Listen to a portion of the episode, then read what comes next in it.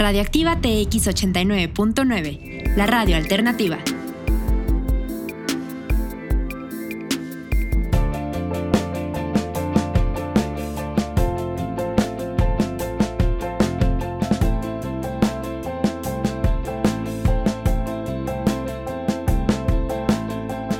Hola, has llegado a En la punta de la lengua.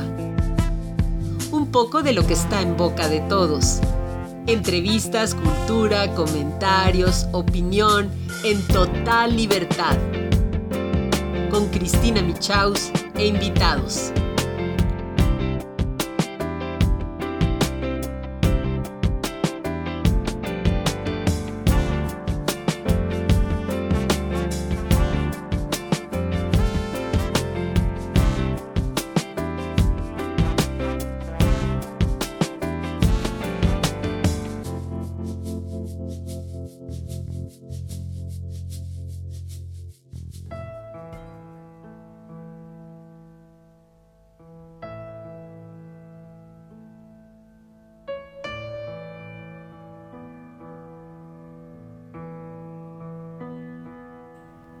En 1990, cuando la sonda Voyager 1 se disponía a salir del sistema solar, Carl Sagan propuso a la NASA que hicieran girar la nave por última vez y tomar la foto más distante de nuestro planeta a 60 millones de kilómetros de distancia. Carl Sagan la bautizó como el pálido punto azul y dejó estas palabras para la historia.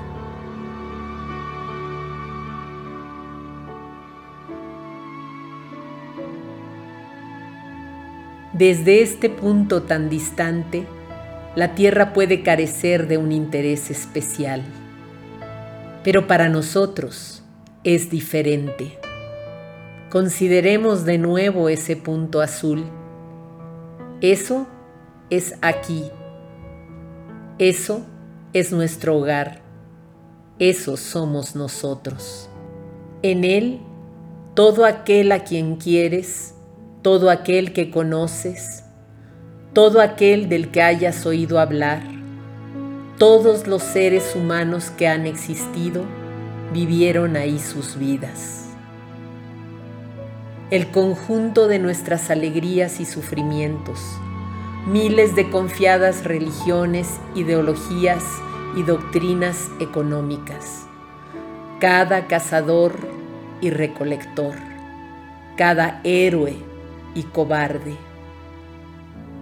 cada creador y destructor de civilizaciones, cada rey y plebeyo, cada joven pareja enamorada, cada madre y padre, cada niño esperanzado, cada inventor y explorador, cada formador de moral, cada político corrupto, cada superestrella, cada líder supremo, cada santo y pecador en la historia de nuestra especie, vivió ahí en una mota de polvo suspendida en un rayo de sol. La Tierra es un pequeñísimo escenario en una vasta arena cósmica. Piensa en los ríos de sangre derramados por todos esos generales y emperadores, para que en gloria y triunfo pudieran convertirse en los amos momentáneos de una fracción de un punto. Piensa en las infinitas visitas crueles de los habitantes de una parte de este pixel hacia los casi indistinguibles habitantes de cualquier otra parte. La frecuencia de sus malentendidos la impaciencia por matarse los unos a los otros, lo fervientes que son sus odios, nuestras posturas, nuestra imaginada autoimportancia, la falsa ilusión de tener una posición privilegiada en el universo. Todas esas cosas son desafiadas por este punto de luz pálida, nuestro planeta. Es una mota solitaria en esta inmensa envolvente oscuridad cósmica, en nuestra oscuridad, en toda esta inmensa vastedad. No hay un indicio de que la ayuda vendrá de algún sitio para salvarnos de nosotros mismos. La Tierra es el único mundo conocido hasta ahora, capaz de albergar vida no hay ningún otro sitio, al menos en un futuro cercano, a donde nuestra especie pueda migrar. Visitar, sí. Establecerse, aún no. Nos guste o no, por el momento la Tierra es donde estamos. Se ha dicho que la astronomía es una experiencia constructora de carácter y humildad. Quizá no haya mejor demostración de la estupidez de los prejuicios humanos que esta imagen distante de nuestro diminuto mundo. Para mí, recalca nuestra responsabilidad de tratarnos los unos a los otros más amablemente, de preservar y cuidar el pálido punto azul, el único hogar que jamás hemos conocido. Carl Sagan,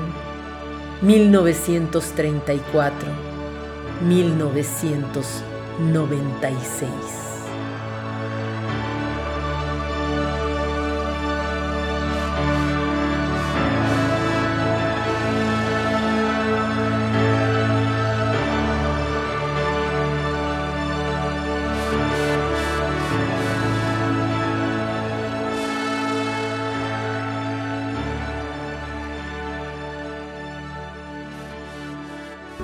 Estás escuchando En la punta de la lengua con Cristina Michaus. Encuéntranos en internet como radioactivatx.org. Queridos amigos, amigas, amigues de su programa En la punta de la lengua, espero que les haya gustado este inicio de programa tan romántico, pienso yo. Es una de las cosas más bellas mirar hacia el cielo estrellado, ver, poder contemplar la Vía Láctea si estás en un lugar donde hay poca luz de las ciudades, la luz humana, y entonces ver y fantasear hacia allá arriba y decir qué vasto y qué pequeño es nuestro planeta y en ese planeta qué pequeñita es la vida humana, qué pequeñito es ese instante que vivimos, como decía nuestro poeta Netzahualcoyotl, solo un instante aquí, aquí en la tierra. Así como somos flor de un día, también tenemos talentos gloriosos y maravillosos como estos muchachones que en 1977 decidieron enviar este par de sondas llamadas Voyager con la misión de avanzar lo más que pudieran en el espacio, en el cosmos, darnos imágenes nunca antes vistas de todo.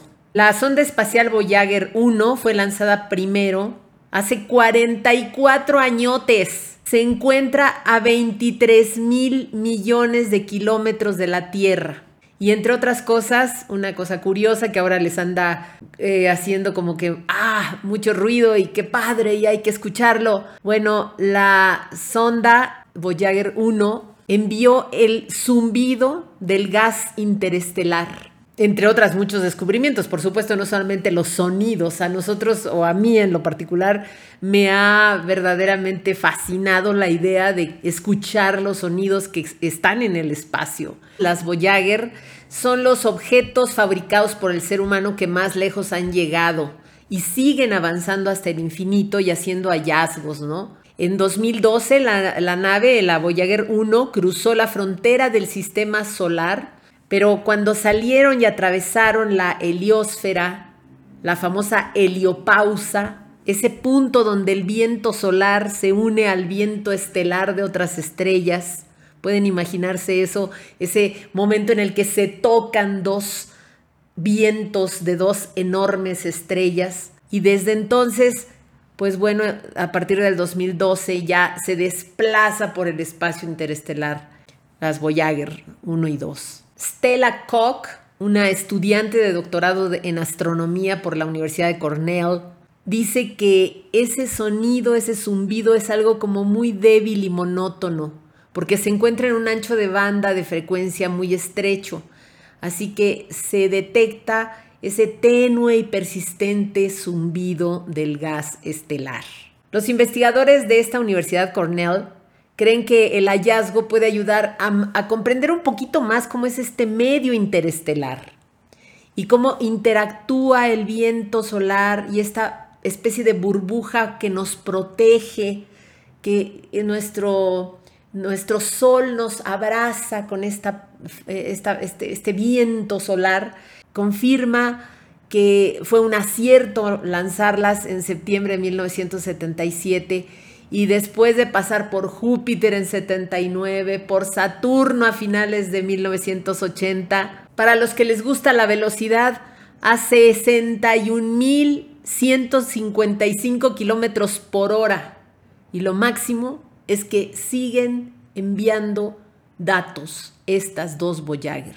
Eso es lo que a mí más me fascina.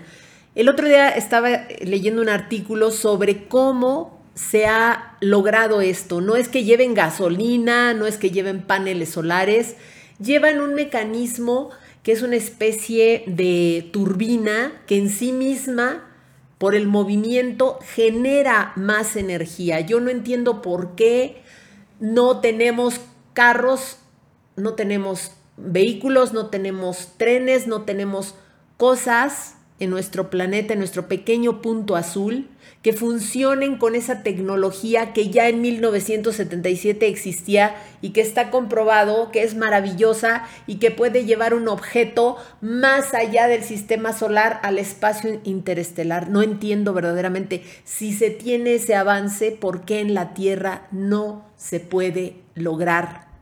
ya son 44 años, ya como que habría tiempo suficiente para que la investigación, los genios científicos pudieran decir, bueno, si existe esta, este objeto, esta turbina, bueno, caray, con esto podemos echar a andar lo que sea sin contaminar el punto azul donde vivimos. Hay todavía gente necia, gobiernos, empresas, fabricantes que están aferrados a la tecnología emanada de el petróleo. Y mientras estemos y tengamos gente así encima de nosotros, pues nunca podremos prosperar, ¿verdad? Nunca podremos avanzar más allá de los límites.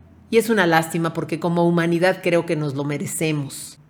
En la Voyager 1 y la Voyager 2 iba un disco, un disco de oro creado por un comité presidido por el profesor de, la misma Universidad de Cornell, Carl Sagan, este divulgador que ustedes pueden encontrar la serie Cosmos, para variar, en YouTube. Ya se ve así súper pixeleado, súper viejito, porque todavía hay tecnología analógica en la que Carl Sagan hizo este viaje personal, como le llamaba él, a bordo de esta nave que lo llevó por la ciencia, por la filosofía, por la historia y a reflexionar todo esto que en breves palabras les comentaba yo al principio en este texto que agradezco mucho a Roberto Ríos Leal, Raki, este actor mexicano que me hizo, que me compartió este bonito texto.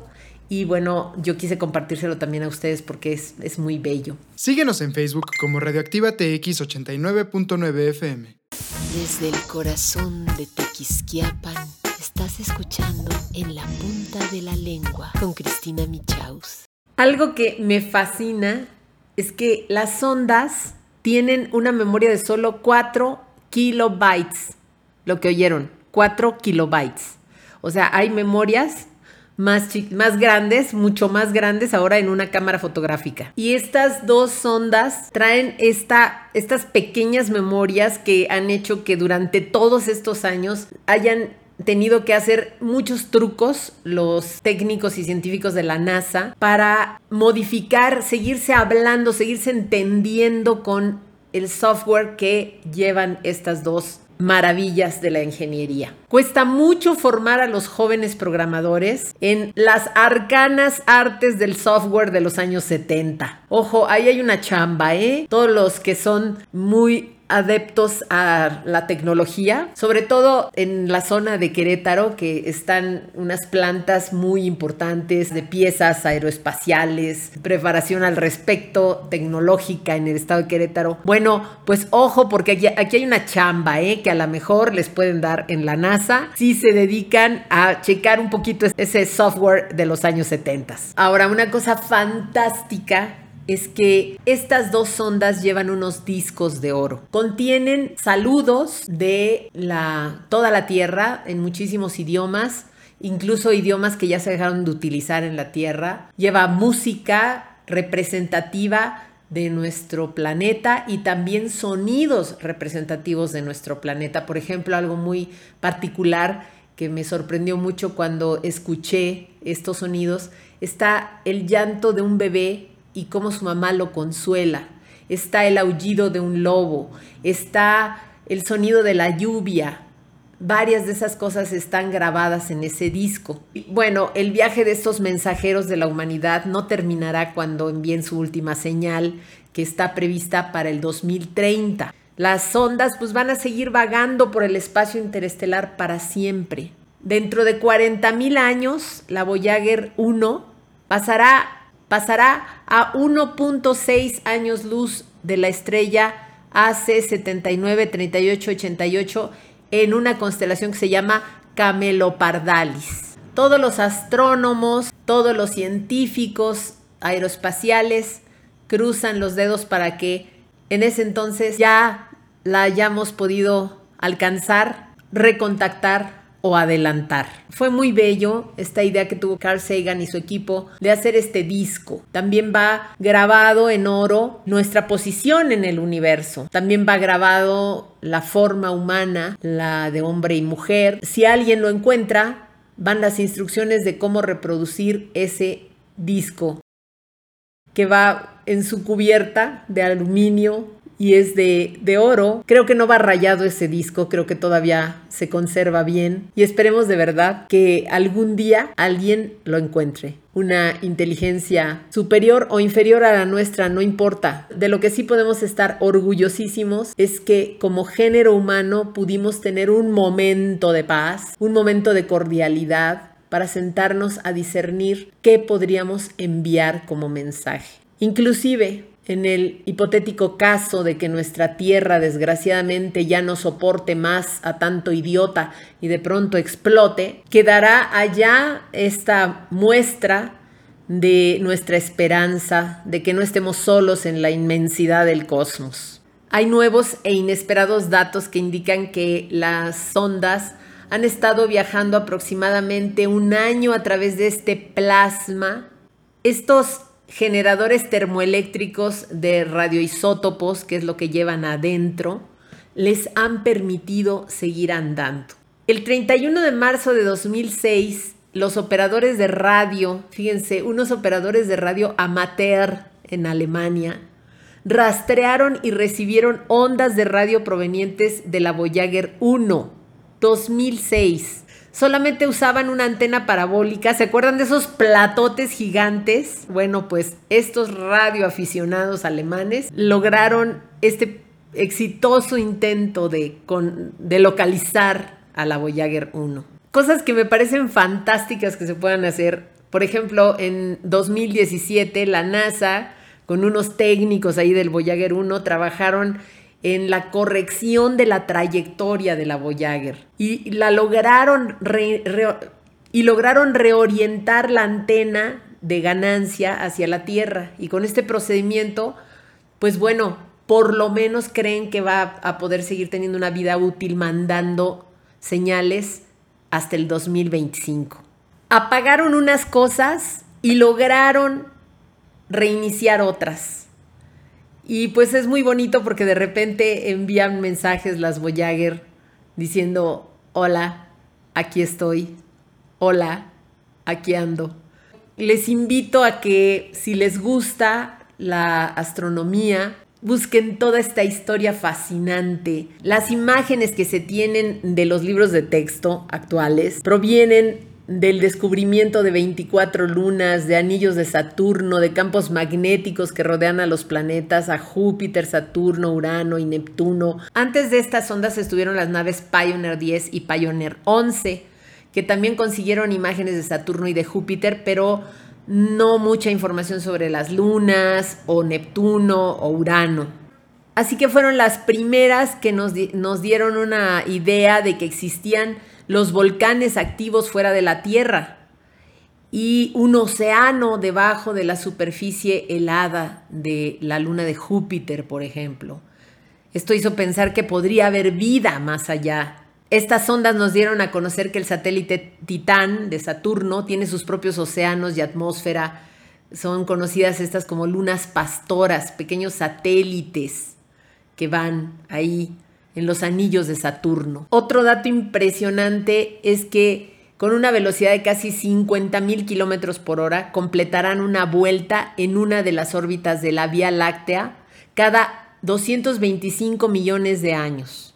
Pero para entonces, ya sin falta de energía, desgraciadamente ya no nos podrán enviar ninguna señal de vida. Bueno amigos, espero que les haya gustado este programa dedicado a esta fantástica misión de Voyager 1 y 2 y por supuesto un homenaje al genio Carl Sagan del cual tendremos oportunidad de seguir hablando porque es un personaje extraordinario, un divulgador científico sin precedentes, además con un carisma maravilloso y que creó, inventó, así como Jacques Cousteau inventó el submarinismo, así Carl Sagan inventó este desarrollo ya con la nueva tecnología y con las nuevas formas de expresión humana de la divulgación científica a todo lo que da.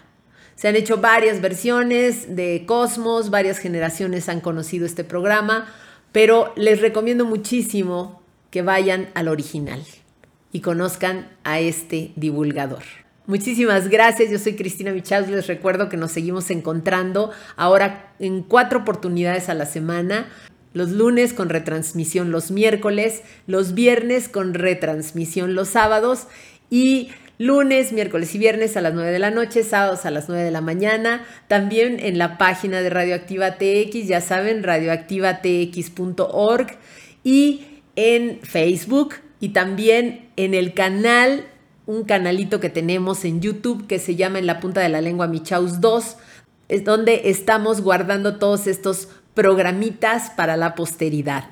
Y ahora tenemos esta nueva maravillosa manera de comunicarnos que es por medio del podcast que se transmite a través de Spotify y otras plataformas. Así que yo soy Cristina Michaus y los espero siempre con muchísimo cariño. Esto fue... en la punta de la lengua. Guión, producción y locución, Cristina Michaus.